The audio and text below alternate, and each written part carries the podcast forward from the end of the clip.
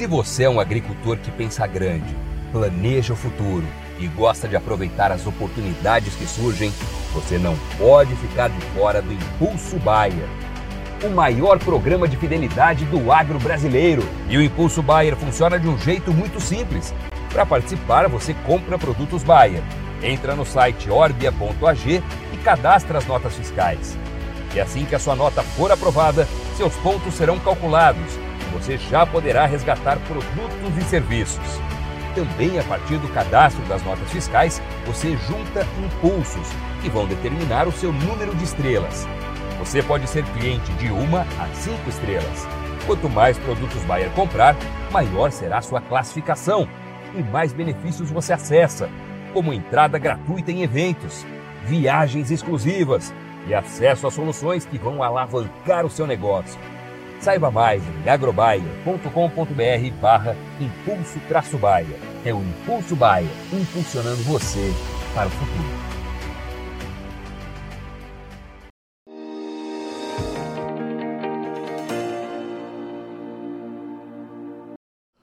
Olá, muito boa tarde para você que nos acompanha aqui pelo Notícias Agrícolas. Está começando o nosso boletim de mercado do boi, olhando para o que está acontecendo com esse produto. Na semana passada a gente já viu que o mercado estava bem é, sem força aí para buscar novos preços. Aliás, foi assim ao longo do mês de outubro, uma estabilidade muito, muito presente ali ah, nas cotações.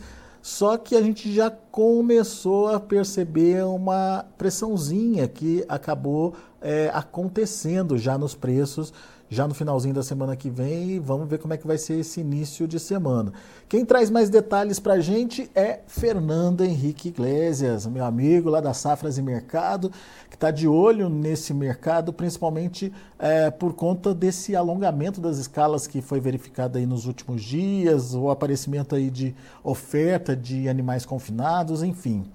Vamos entender direitinho o que está acontecendo com o mercado do boi. O fato, né, Fernando, é que você estava me contando que algumas praças já começaram a registrar, não sei se recuos nas cotações, mas pelo menos ajustes estão sendo feitos na arroba do boi gordo. É isso, Fernando? Boa tarde, boa tarde a todos que nos acompanham aqui no Notícias Agrícolas. É um prazer estar aqui mais uma oportunidade. E o que a gente pode posicionar agora o mercado é que outubro pareceu foi um mês ali em que o mercado encontrou um ponto de equilíbrio. E não só em São Paulo. Ele nós trabalhamos o mês de outubro inteiro, se analisarmos, em São Paulo entre 230 a 240 reais por arroba. O mercado não saiu disso. Mercado, tanto que na, na própria B3 nós tínhamos essa sinalização do movimento bastante de lado, né? Agora, nós fechamos outubro com os frigoríficos conseguindo avançar suas escalas de abate em vários estados, conseguindo uma posição de maior conforto e começaram a mudar suas estratégias na compra de gado. E exatamente isso que foi mencionado, realmente houve uma retração dos preços aí em várias praças, mas nada assim é, não aconteceu de uma maneira tão contundente, tão agressiva, como aconteceu lá em agosto, por exemplo. O mercado está trabalhando a patamares um pouquinho mais baixos, mas ainda não é aquele movimento de pressão intensa, aquele movimento agressivo, como nós acompanhamos ali em agosto. Então, o mercado já abre a semana com uma cara um pouco diferente, mas de qualquer forma não é aquele movimento tão intenso como nós vimos. Dá exemplo para gente, Fernando. É, foi de quanto para quanto, redução de, de, quantos reais na arroba, enfim, só para a gente entender o seu raciocínio. Claro, claro. Vamos, vamos, nós temos três estados aqui que nós vamos citar aqui né, que, que aconteceu isso. O primeiro deles é o próprio mercado paulista, São Paulo. As negociações em São Paulo aconteciam semana passada em até 240 reais por arroba. Agora essas negociações estão acontecendo aí no máximo a 235, mas com registro de negociações acontecendo a 230 tá? Relatos de negócios ocorridos ali a 230 nas praças paulistas para boi padrão China, tá? Então já houve uma mudança nesse padrão de preços. Mato Grosso do Sul, mercado saiu ali, chegamos a ter negócios no Mato Grosso do Sul até 235 reais por arroba, aí as negociações acontecem lá no mercado sul-mato-grossense hoje entre 225, no máximo 230. Rondônia, outro exemplo, nós tínhamos um mercado aí que trabalhava a 215. Agora esse mercado trabalha em média aí a 210 reais por arroba, também houve uma mudança, também houve uma queda de preço nesse período. Tá, então, basicamente, os frigoríficos ali é, conseguiram avançar a posição e agora vão testando é, a realização de compras em patamares mais baixos de preço. Se a gente considerar a escala Brasil, qual é o tamanho da escala hoje? Bom, estamos falando aí entre é, 9 e 10 dias úteis, de acordo com a região do país, né? É, São Paulo, por exemplo, trabalhando em média a 9 dias úteis, então é uma frente ali relativamente confortável, mas os frigoríficos não podem deixar essa escala apertar demais também, por conta do período do ano que nós estamos. É um período aí de ápice de consumo, então ele precisa ter os animais ali dentro da escala para garantir esses compromissos que, o, que a indústria tem que, é, esse produto que precisa ser entregue nesse final de ano. Período de ótima demanda aqui no mercado interno, todo mundo sabe disso, né? Todo mundo sabe da entrada do 13 terceiro salário, é, das demais bonificações que são muito comuns nessa época do ano, criação de postos temporários de emprego, tudo isso é benéfico, gera efeito positivo ali sobre o consumo de carne, é, é, gera um, um efeito bastante saudável sobre o mercado de carnes. Isso não se aplica apenas sobre a carne bovina, como também afeta a carne suína, carne de aves e assim por diante. É um período bastante interessante para o consumo de proteínas de origem animal. Pois é, daí a gente está falando já de uma possível demanda para acontecer. Ela já apareceu, deve aparecer nos próximos dias, quando efetivamente ela tem aí influência, digamos, sobre a precificação e se é que vai ter, né, Fernando? Bom, basicamente novembro e dezembro são meses bem importantes nesse sentido. O consumo de carne melhora muito aqui no mercado interno, pode gerar efeitos positivos ali sobre os preços ao longo da cadeia produtiva, mas lógico, né? Temos um, um ponto aqui para ponderar. Também não há espaço, se houver uma mudança das variáveis, e para altas muito agressivas no mercado do boi. Isso é muito importante a gente pontuar. Nem para carne bovina no atacado também. Tá? Se, se, as altas acontecerem, elas vão acontecer de uma maneira bastante moderada.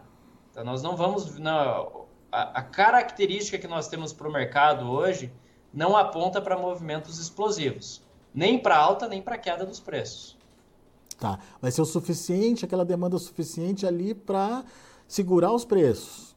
Vai ser um ponto de suporte muito importante. Vai ser um ponto de sustentação, ponto de suporte aqui para os preços no mercado interno, que pode, vai acabar inibindo movimentos mais agressivos de queda da arroba do boi gordo, vai evitar ali que o movimento aconteça de uma maneira mais contundente.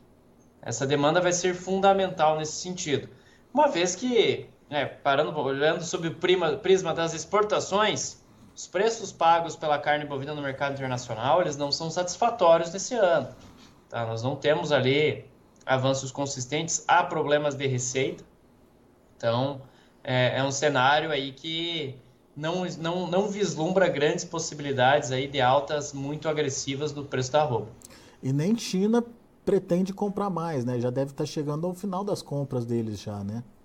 É, a, o perfil de compra da China nesse ano, o volume não foi problema. Tá? Nós tivemos um probleminha de volume exportado, mas isso aconteceu lá no primeiro trimestre, em função daquele caso atípico, que aí o protocolo sanitário, foi, o gatilho do protocolo sanitário foi disparado, o Brasil deixou de vender carne, carne bovina para a China. O volume nunca foi um problema nesse ano, exceto nesse período.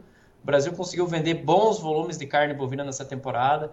China se notabiliza aí como nosso o grande comprador de carne, isso não é segredo também para ninguém, né? E continua, né? E continuará. Não, não só continua, como continuará num horizonte próximo aí. Não há nenhuma perspectiva de mudança aí. É, a China deve seguir concentrando compras aqui no Brasil de proteínas de origem animal, não só de carne bovina.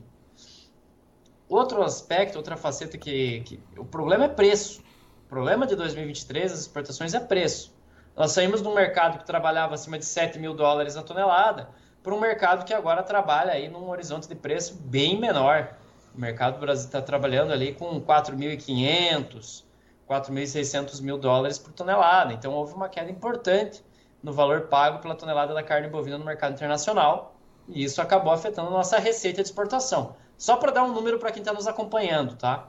De janeiro a setembro de 2022, o Brasil havia arrecadado mais de 10 bilhões de dólares em vendas de carne bovina. De janeiro a setembro de 2023, essa arrecadação aí foi para 7,55 bilhões de dólares. Então, houve uma queda importante das receitas de exportação né? nesse período. É, bastante significativo. Uh, ô, ô, Fernando, uh, bom, então, medindo força de demandas, né? Demanda interna e demanda externa. Acreditamos mais na demanda interna, mas mesmo assim seria uma demanda suficiente para sustentar os preços, não para alavancar os preços. E olhando para oferta, alguma surpresa pode aparecer aí no horizonte ou essa surpresa já teria aparecido com essa, com essa oferta aumentada aí nos últimos dias? Bom, nós temos a entrada dos animais confinados agora, outubro e novembro, nada diferente daquilo que já era esperado, tá? Já havia essa perspectiva de entrada de animais confinados no mercado nessa, nesse período do ano. E ressaltar aqui o seguinte: esse também é um ponto de suporte importante. Lógico, temos agora a entrada desses animais que favoreceu o frigorífico a fazer escala. Tivemos várias regiões em que a chuva atrapalha ali o confinamento, dificulta a alimentação dos animais, sem mencionar as questões que envolvem custo, né? Querendo ou não, quando se trata de é, manutenção de animais terminados em regime intensivo, você segurar esses animais ali no confinamento representa um custo adicional. Né? Tem um custo adicional ali que precisa ser considerado. Então, basicamente, é, o que eu tô, por que, que eu falei que isso pode ser um ponto de suporte? Em especial ali para dezembro, porque vai começar a enxugar essa oferta de animais confinados no mercado. O pecuarista vai dando vazão a esses animais, vai reduzindo esse volume de animais ofertados no dia a dia. Vai chegar em dezembro, não vamos ter ainda animais terminados a pasto no mercado. O regime de chuvas foi irregular no centro-norte brasileiro. É só quem está acompanhando também o mercado de grãos está vendo aí o, os problemas envolvendo plantio de soja, está vendo ali os problemas na região da Amazônia, na região norte do país. Então, tudo isso também afeta as áreas de pastagem aqui do Brasil. Vai tardar o, a, a, terminação desses animais ali no, no pasto. Então, muito provavelmente, nós vamos ter oferta de animais terminados no regime extensivo só no primeiro trimestre de 2024. Então, haverá uma maior dependência de animais ali terminados no, no confinamento para atender toda essa demanda de final de ano. Muito bem.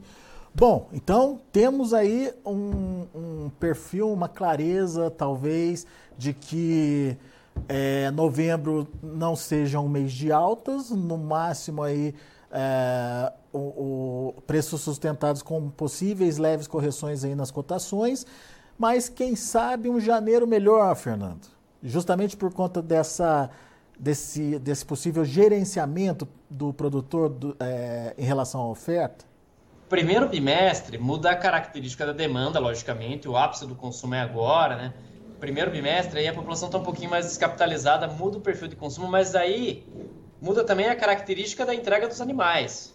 Uhum. É um uhum. animal terminado a pasto, o pecuarista tem mais capacidade de segurar esse animal, Sim. tem mais poder de barganha, de, de, cadenciar o ritmo das negociações, de acordo com aquilo que ele precisa. Ele vai cadenciar a entrega dos animais de acordo com as necessidades. Ele não tem urgência para vender, não vai ter muita pressa para vender, pensando ali que o pasto vai oferecer condições para ele segurar esses animais. Entendi. Ou seja, uh, dá para pensar em alguma estratégia de comercialização, o que fazer, enfim.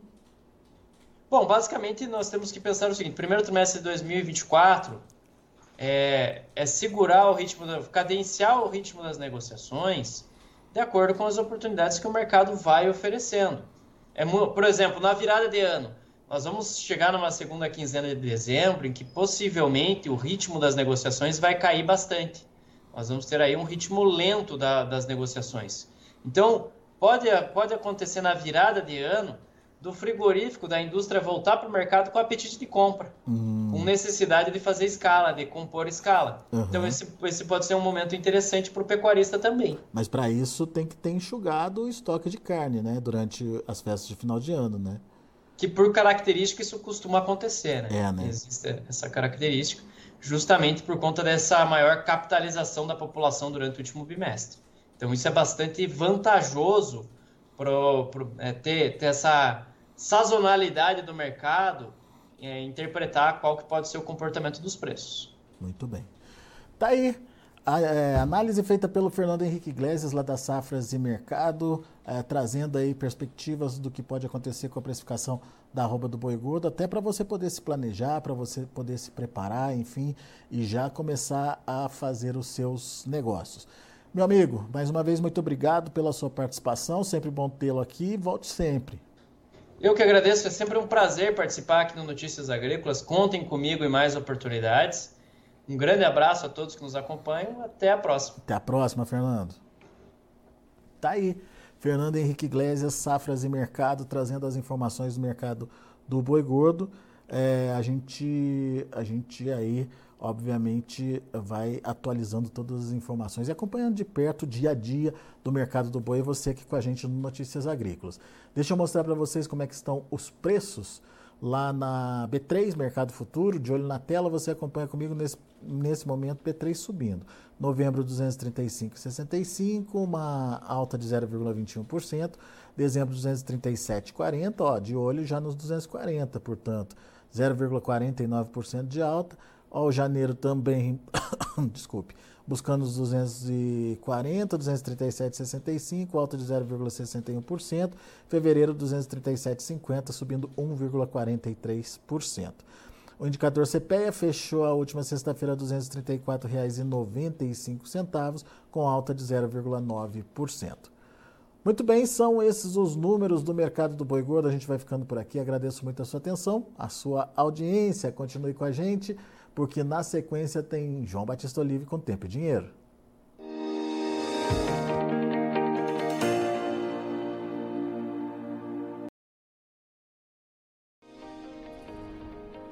Inscreva em nossas mídias sociais no Facebook Notícias Agrícolas, no Instagram arroba Notícias Agrícolas e no nosso Twitter arroba Notiagre. E para não perder nenhum vídeo, não se esqueça de nos acompanhar no YouTube e na Twitch Notícias Agrícolas Oficial.